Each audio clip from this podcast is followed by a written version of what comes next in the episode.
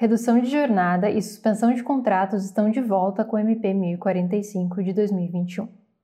A redução de jornada e suspensão de contratos estão de volta com um novo programa emergencial de manutenção do emprego e da renda. O governo relançou o programa por meio da MP 1045 de 27 de abril de 2021, que segue a mesma lógica da MP 936 de 1 de abril de 2020, convertida na Lei 14.020 de 2020. Novamente, as empresas podem reduzir proporcionalmente jornadas e salários em 25, 50 ou 70% ou suspender contratos de trabalho por até 120 dias. Tudo para preservar os empregos e impedir uma nova onda de demissões que pode agravar ainda mais a crise atual. Se a sua empresa está pensando em aderir ao programa, continue escutando para entender o que mudou em 2021.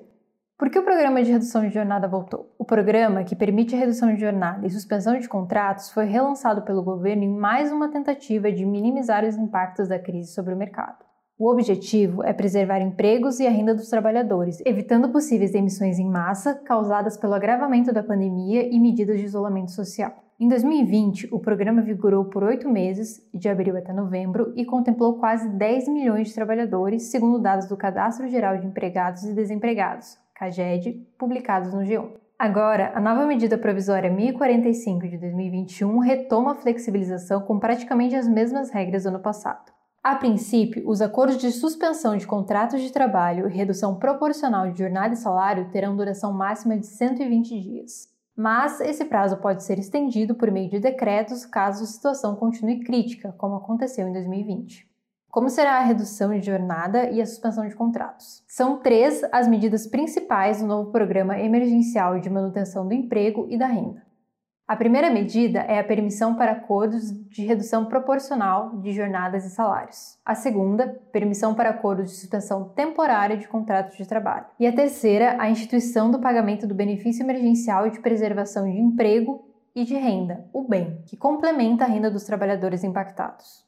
Lembrando que a MP institui a chamada garantia provisória, que assegura a estabilidade do funcionário no emprego durante o tempo de vigência dos acordos e pelo mesmo tempo depois que o acordo terminar. Por exemplo, se a redução de jornada ou salário durou 90 dias, a permanência no emprego está garantida por mais 90 dias após o fim do período. Ainda assim, o empregador pode demitir o funcionário durante esse período, mas terá que pagar verbas rescisórias, multas e indenizações caso seja uma dispensa sem justa causa. Veja como vão funcionar os acordos. O empregador poderá escolher uma das três opções para o acordo de redução proporcional: 25, 50 ou 70% proporcionais à jornada de trabalho e de salário. Caso a empresa queira aplicar um percentual diferente, só poderá fazê-lo por meio de convenções e acordos coletivos de trabalho. Os trabalhadores que forem impactados por essa medida receberão uma compensação do governo chamada Benefício Emergencial de Manutenção do Emprego e da Renda para completar a sua renda. O valor do benefício será calculado a partir do valor seguro-desemprego a que o empregado teria direito caso fosse demitido, entre R$ 1.100 e R$ 1.911,84, de acordo com o salário. Dessa forma, os recebimentos ficam assim. Em caso de corte de 25% no salário, ele recebe 75% do salário mais 25% da parcela do seguro-desemprego. Em caso de corte de 50% no salário, ele recebe 50% do salário mais 50% da parcela do seguro-desemprego. Em caso de corte de 70% no salário, ele recebe 30% do salário mais 70% da parcela do seguro-desemprego. Uma outra opção do empregador estabelecida pela MP 1045 será a suspensão temporária do contrato de trabalho. Nesse caso, o trabalhador afetado recebe 100% da parcela do seguro-desemprego a que teria direito caso fosse demitido. A única exceção desse acordo é para empresas que registraram um faturamento bruto superior a 4,8 milhões em 2019.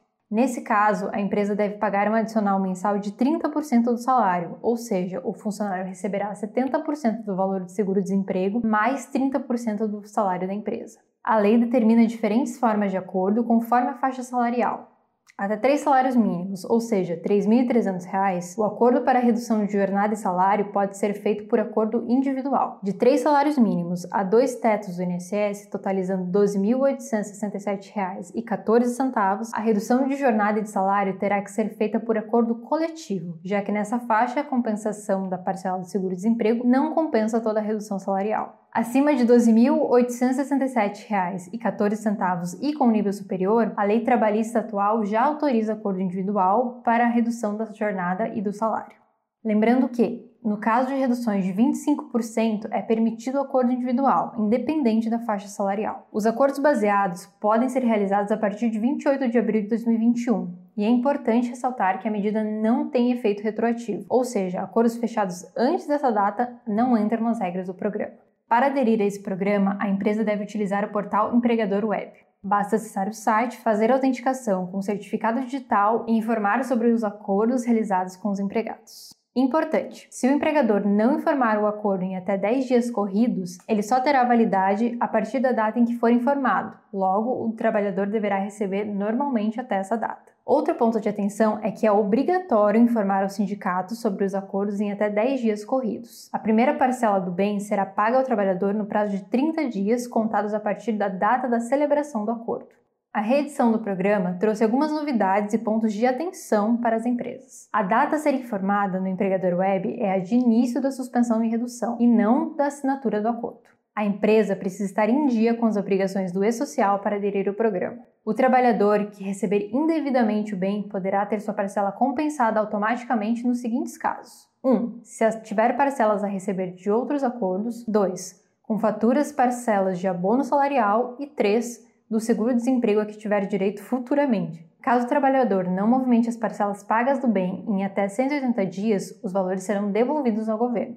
A garantia provisória não se aplica a casos de pedido de demissão, extinção do contrato de trabalho por acordo ou dispensa por justa causa. Se a empresa ainda estiver cumprindo garantia provisória de acordos do bem 2020, eles serão suspensos durante os novos acordos e terão sua contagem retomada após o encerramento do bem 2021. O banco de horas não pode ser usado em caso de redução de jornada ou suspensão de contrato. Os empregados intermitentes não entram no programa, pois recebem o bem automaticamente. Durante a vigência dos acordos de redução de salário e suspensão de contrato de trabalho, o FGTS deverá ser recolhido sobre o salário reduzido, sem o acréscimo do seguro-desemprego. Lembrando que o recolhimento foi suspenso por quatro meses, abril, maio, junho e julho de 2021, e poderá ser pago em até quatro parcelas mensais, com vencimento a partir de setembro de 2021 conforme a MP 1046 de 2021. Já as contribuições previdenciárias continuam sendo recolhidas normalmente sobre a folha de pagamento nos casos de reduções de jornada e salário, mas também terão como base somente o valor pago e não o salário integral.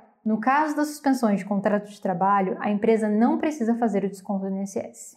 Entendeu como vai funcionar o novo programa emergencial do governo? Se tiver dúvida em relação aos créditos previdenciários após os acordos, conte com a G Capital para fazer a sua regularização tributária.